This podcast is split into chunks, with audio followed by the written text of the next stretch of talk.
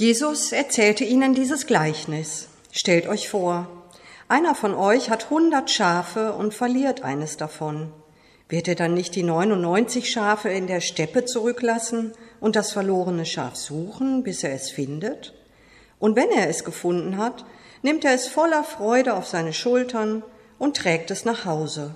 Er ruft seine Freunde und Nachbarn zusammen und sagt zu ihnen, Freut euch mit mir, ich habe das Schaf wiedergefunden, das ich verloren hatte. Das sage ich euch. Genauso freut sich Gott im Himmel über einen mit Schuld beladenen Menschen, der sein Leben ändert. Er freut sich mehr als über 99 Gerechte, die es nicht nötig haben, ihr Leben zu ändern. Oder stellt euch vor, eine Frau besitzt zehn Silbermünzen. Wenn sie eine davon verliert, wird sie da nicht eine Öllampe anzünden, das Haus fegen und in allen Ecken suchen, bis sie das Geldstück findet?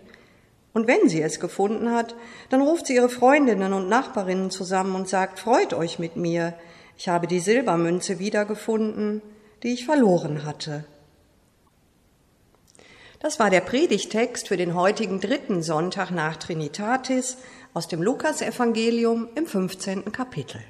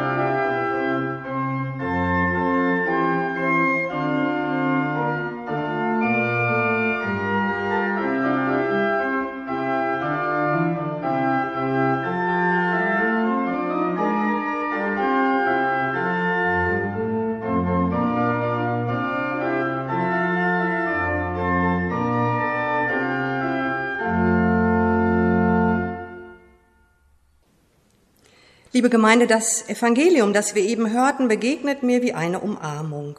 Ich bin gefunden, ich werde gesucht, ich bin willkommen, ja, über mich freut sich Gott. Das ist wunderbar.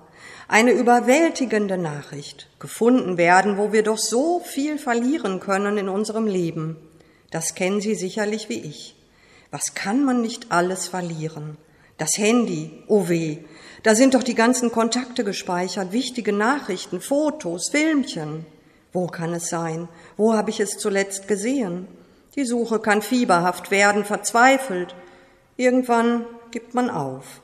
Ach, man kann so vieles verlieren, das Portemonnaie, den Schlüssel, die Brille, den Regenschirm. Man kann die Zähne und die Haare verlieren. Ja, auch die Katze oder der Hund, die das Leben teilen, können verloren gehen.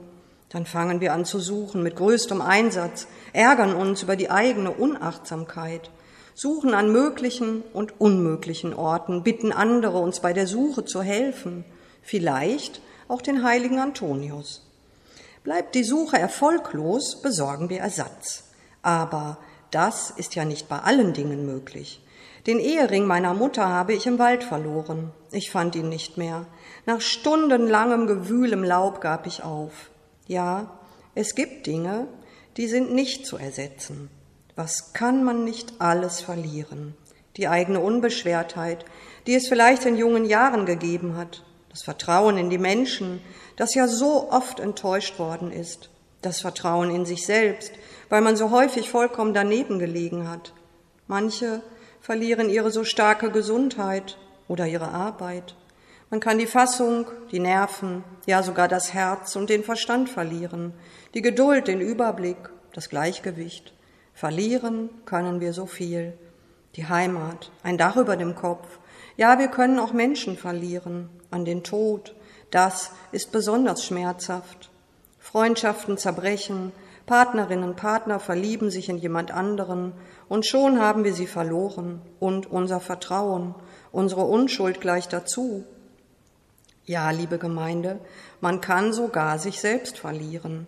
Wer schon einmal in der Psychiatrie gewesen ist als Patient oder Besucher, weiß, was es bedeuten kann, wenn ein Mensch sich ganz und gar selbst verliert. Es gibt nichts, was wir nicht verlieren können.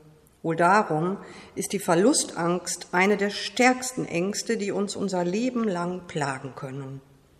Ich habe Gott verloren, sagt eine junge Frau mir erschüttert, weil sie so krank geworden ist und nicht glauben kann, dass es einen Gott gibt, der es doch gut mit ihr meint. Verlieren, verloren gehen, verloren werden, suchen und finden, gefunden werden, das ist wohl die Grunderfahrung von uns Menschen.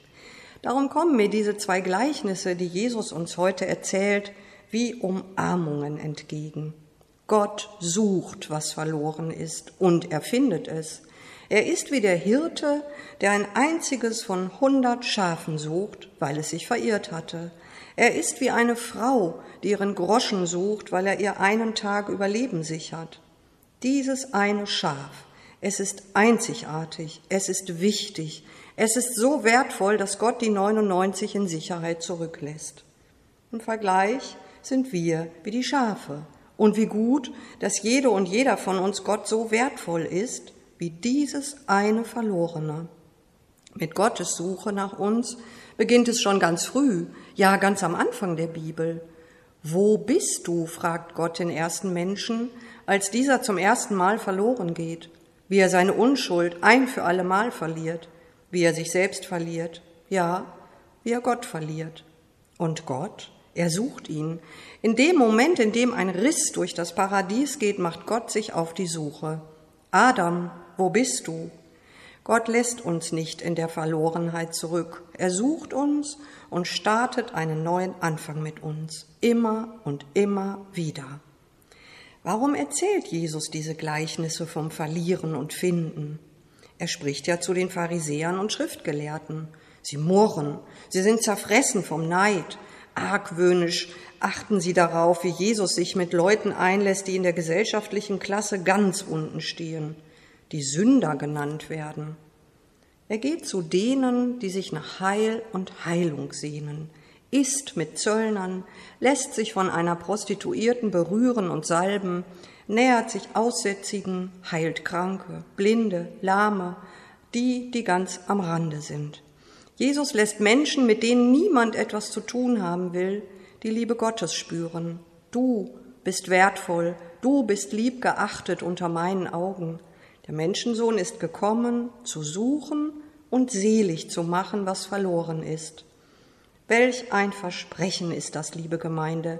Wenn ich mich ganz verloren fühle, aus der Balance geraten bin, mich danach sehne, dass mich jemand findet, dann darf ich sicher sein, Gott ist schon auf dem Weg zu mir und zeigt sein freundliches Gesicht in den leuchtenden Augen eines Menschen, der mir zusagt, du, du bist wichtig, du bist wunderbar, dich brauche ich.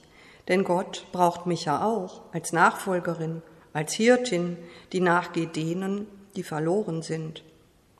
Der gute Hirte, der eifrig das Schaf zurückbringt, er fragt nicht, warum bist du weggelaufen? Wieso hast du dich verirrt? Hättest du doch auf mich gehört? Er macht keine Vorwürfe. Er fragt einfach nur, wo bist du? Und findet und freut sich, dass das Schaf wieder da ist. So freut sich Gott über mich und über dich, wenn er uns findet wenn wir uns von ihm suchen lassen, wenn wir zu ihm zurückkehren. Manchmal braucht es Kraft und Geduld, Ausdauer bei der Suche nach dem, was uns fehlt, bis alles gekehrt und wieder an seinem Platz ist. Aber es lohnt sich. Es ist nie umsonst. Selbst wenn ich das Suchen irgendwann traurig oder verärgert aufgebe, selbst wenn meine Geschichte vom Suchen auch eine vergebliche sein kann, Gott gibt niemals auf. Gott gibt alles. Und wenn dann das Verlorene gefunden ist, ist die Freude groß. Und mit der Freude bleibt niemand allein, der Hirte nicht und auch die Frau nicht. Der eine ruft seine Freunde und Nachbarn, die andere ihre Freundinnen, Nachbarinnen, um zu feiern, zu jubeln in Freude über das Wiedergefundene. So ist Gott. Er sucht die Verlorenen. Er will uns aus unseren Verlustgeschichten zu einem neuen Leben verhelfen. Für ihn gibt es überhaupt niemanden, der verloren ist. Amen. Und der Friede Gottes, welcher höher ist als all unsere menschliche Vernunft, er bewahre unsere Herzen und Sinne in Christus Jesus. Amen. Ich wünsche Ihnen einen gesegneten Sonntag und seien Sie behütet.